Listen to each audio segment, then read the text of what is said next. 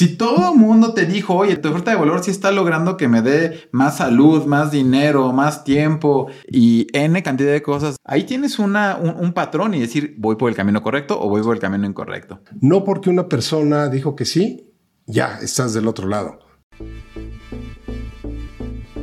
La tecnología está cambiando nuestras vidas y transformando el modo de hacer negocios.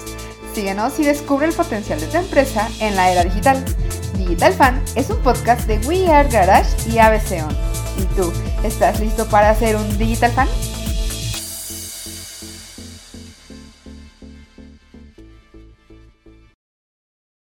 Hola a todos. En el programa pasado hablamos de lo que suponemos va a funcionar en nuestro producto o servicio digital. Les ayudamos y los guiamos a, a cómo poder eh, realizar experimentos sobre esos productos o servicios y les pedimos que tomaran notas. Pero, Yo estoy seguro que no las tomaron. pero seguramente no tomaron notas. Así que hoy vamos a aprender cómo tomar notas útiles sobre experimentos. Así es. Hola, ¿qué tal? Soy Germán, experto en desarrollo de software y consultoría para empresas digitales. Y yo soy Ricardo, consejero de empresas y experto en inteligencia artificial.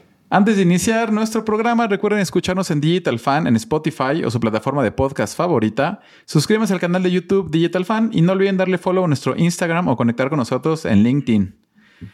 Ricardo, este programa va a ser rápido, ¿no? O sea, vamos a enseñarles, ¿no? A todos nuestros Digital Fans a, a tomar notas, a tomar notas importantes sobre todos los experimentos, sobre todas las hipótesis, sobre todos los datos que hemos ido recopilando de nuestros usuarios y nuestro producto o servicio.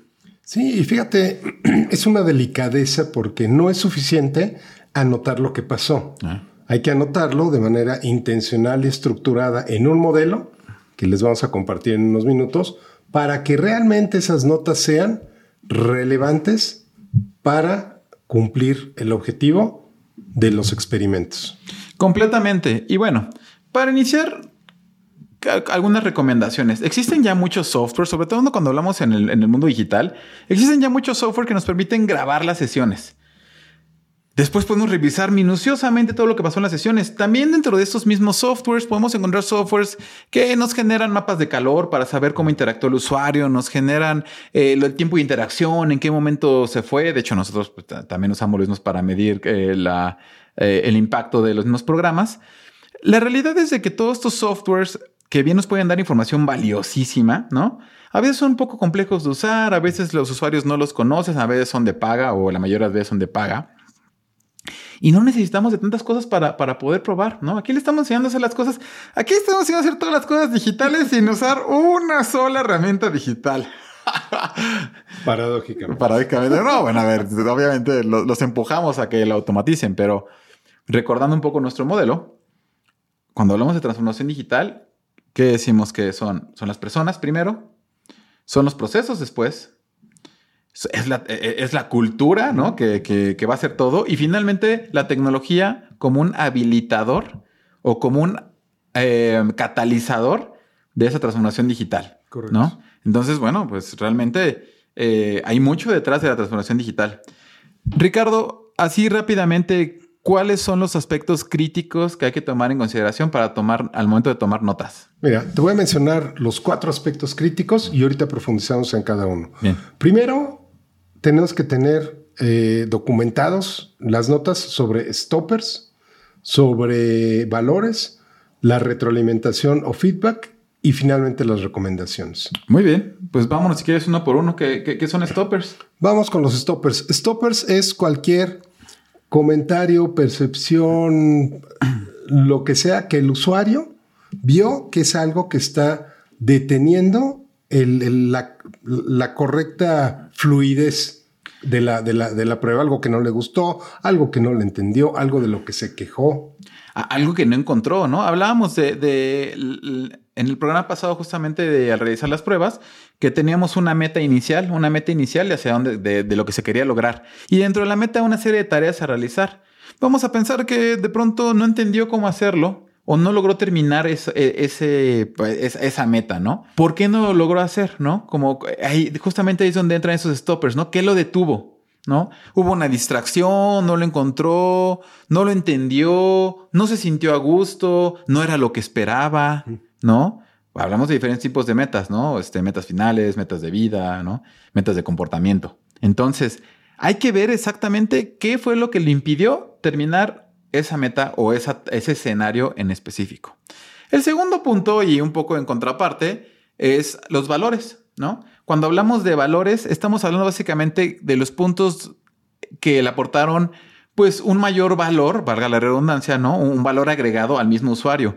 Recordemos de programas anteriores que les dijimos que su producto o su visión debe estar basada completamente en una propuesta de valor, una propuesta de valor diferencial, ¿no? Entonces, Muchas veces nosotros pensamos que nuestro producto o servicio aporta cierto valor. Ah, no, mi producto y servicio los va a permitir ser más saludables, ser más guapos, ser más rápidos, ganar más lana, este, conectar con más gente, etcétera, etcétera. Y de pronto, eh, en un feature, en una, una característica que se nos ocurrió, ¿no? El usuario dice, oye, qué padre estuvo esto, gracias a esto logré esta otra cosa ay, güey, ¿no? Apúntenlo, ¿no? Porque, y, después ahorita vamos a ver, pero si encontramos un patrón, ¿no? De que, mucho, de que muchos dijeron lo mismo, entonces ahí tenemos una, una, tal vez un anexo a nuestra propia propuesta. Claro, y es muy importante que se documenten de manera correcta, valores. El siguiente punto es la retroalimentación. Todas estas opiniones, eh, todas estas expresiones textuales, no interpretaciones. Aquí lo vuelvo a repetir, expresiones textuales, no lo que tú interpretaste que dijo la, persona, tu usuario, ¿no? Que emitieron esos usuarios a lo largo de las actividades realizadas. Claro, y recordemos eh, lo que dijimos la vez pasada, a veces es más importante lo que los usuarios hacen, ¿no? Que lo que los usuarios dicen, ¿no? Claro. Entonces, sí, completamente. El feedback es todo lo que emitió el usuario. Recuerden del programa pasado, no tomen nada personal. No hay feedback positivo negativo. Bueno, sí hay dentro de un contexto de no me gustó y sí me gustó, pero la cosa es que no lo tomes como algo malo, sino que lo tomes como, ah, perfecto, no le gustó por esto, voy a iterarlo, voy a cambiarlo, voy a mejorarlo, o no es mi tipo de usuario, puede ser. La última parte es las recomendaciones. Cuando hacemos ese tipo de pruebas, como lo hacemos con usuarios reales, en un contexto de uso y con una meta específica, si no vieron eso, lo pueden aprender en el programa anterior. Cuando, cuando hacemos tipo de experimentos con, eso, con esos tres este, factores, a veces el mismo usuario te termina diciendo algo que tú nunca viste, ¿no? Ojo, recuerden que cuando prueban, no tienen que probar todo el producto o servicio. Pueden probar una nueva característica, pueden probar un nuevo color, un nuevo sabor, una nueva forma, un nuevo formato, ¿no? Pueden probar N cantidad de cosas. No tienen que probar todo su producto o servicio, pueden probar una sola cosa. ¿no? Y dentro de esa cosa, de pronto el usuario va a decir, oye, me di cuenta de esto otro que no te habías dado cuenta tú. Eh, ejemplo, lanzamos un, un, drop de NFTs, una colección digital, ¿no? De, imágenes. Y estábamos probando con diferentes usuarios justamente que esta colección les gustara, ¿no? Estaba, estaba, era para niños eh, en un formato de educación financiera. Y estuvo muy chistoso porque haciendo las pruebas con los niños, recibimos mucho feedback. O sea, te puedo decir que como el veintitantos por ciento nos dicen, oye, ¿por qué no hay más mujeres? y no se referían realmente a un, frijolito mujer, ¿no? O sea, es que estamos hablando de que tú comprabas sombreritos, comprabas este, gafas, comprabas este, vestimenta. Y para nosotros fue algo, o sea, una recomendación que ni por aquí nos pasó, ¿no? Que, o sea, que podíamos generar. Eh, pero así como está, de pronto los usuarios al usar tu producto o servicio te pueden decir exactamente hacia dónde va, ¿no? Otra cosa que me ha pasado en un contexto un poquito más robusto, platicando tal vez en, un, con un startup de, salud, nos mostraba todo su nuevo este producto basado en inteligencia artificial y que te permitía este, analizar las nuevas enfermedades, etcétera, etcétera. Y, este, y esta misma persona de pronto comenzaron a hacer unos comentarios, oye, ¿por qué no le enfocas a esta parte de salud? ¿Por qué no le enfocas a esta otra parte? Oye, hay muchos problemas de, no quiero dar ahorita ejemplos muy específicos, pero hay muchos problemas de este tipo de enfermedad, ¿no? Lo podrías meter ahí y esta persona ni por aquí le había pasado que su mismo producto o servicio lo podía ofrecer a un nicho todavía más segmentado de personas. Los usuarios fueron los que los dijeron. Entonces, ese sería el, último punto para, para, para tomar notas. Entonces, en, un resumen, estamos hablando de que tú vas a anotar los stoppers. Tú vas a anotar los valores, ¿no? El valor, el valor agregado. Vas a anotar el feedback per se del usuario, ¿no? Y por supuesto vas a anotar todas esas recomendaciones. Estas recomendaciones que te, da, que te dan los mismos usuarios son bien valiosas. Y insisto, es tomar notas, no interpretar lo que, lo que la persona está diciendo. Recordemos, Germán, que lo que yo digo mm. Está basado en mis experiencias anteriores, en mi educación, en mi forma de ser, en, muchos, en muchas cosas. Entonces, lo que, lo que, si yo, en lugar de anotar justo lo que dijo, lo interpreto, ya lo pasé por, por mi filtro personal. Y entonces puede ser que le quite eh, algo importante, puede ser que matice una cosa o tamice otra. Entonces, es bien importante que sea textual. Estas recomendaciones, lo mismo, porque ahí nos pueden dar muy buenas sugerencias para mejorar, para detectar problemas de usabilidad, para mejorar la experiencia personal de cada uno de los individuos. Ahora, es muy importante que al momento de recopilar los datos, hablábamos justo en el programa pasado, voy a hacer mucha referencia al programa pasado, que fueran de forma cuantitativa y cualitativa. ¿no? Entonces, cuando hablamos de forma cuantitativa es que cuántas personas este, hicieron esta prueba, cuáles eran las características de esas personas, cuántas personas pasaron este, esta, esta meta que, que, programamos, cuántas hicieron las tareas correctamente, cuánto tiempo le tomó hacer esta, esta prueba. Y sobre eso, cuáles fueron los stoppers, cuáles fueron los valores, cuáles fue el feedback obtenido, cuáles fueron las recomendaciones.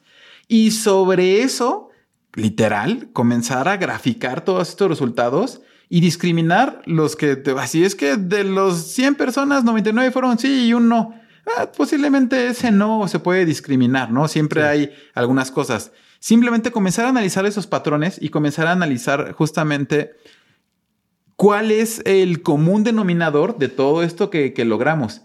Y algo muy importante, todas las pruebas de experimentos que hagamos no son concluyentes. Eso sí quiero que se les quede muy grabado. Oye, pero la mayoría dijo que sí. Sí, del grupo de usuarios. No, pero bueno, estamos haciendo un negocio escalable para millones de usuarios. No lo probaste todavía con todos, ¿no? Posiblemente sí te puedan decir hacia dónde tienes que moverte, como, o sea, el feedback te puede decir si mi producto es bueno, es malo, parece que la gente sí lo quiere comprar. Pero todo el tiempo tenemos que estar iterando. No piensen que porque tiene un resultado hoy, mañana va a ser el mismo, porque el mundo cambia así. ¿no? Y tus usuarios cambian así. Y de pronto hablamos de la hiperpersonalización y si ya no me gustó una cosita por esta cosita ya no, ya, ya no te lo quiero comprar. Sigue aprendiendo, descubre los pasos faltantes en el próximo episodio. Esto fue Digital Fan, un podcast de We Are Garage y ABC sobre cómo la tecnología está cambiando la manera de hacer negocios. Visita nuestro blog en www.digital.fan. No olvides suscribirte a nuestra newsletter y seguirnos en redes sociales, Instagram y LinkedIn. Sé un Digital Fan.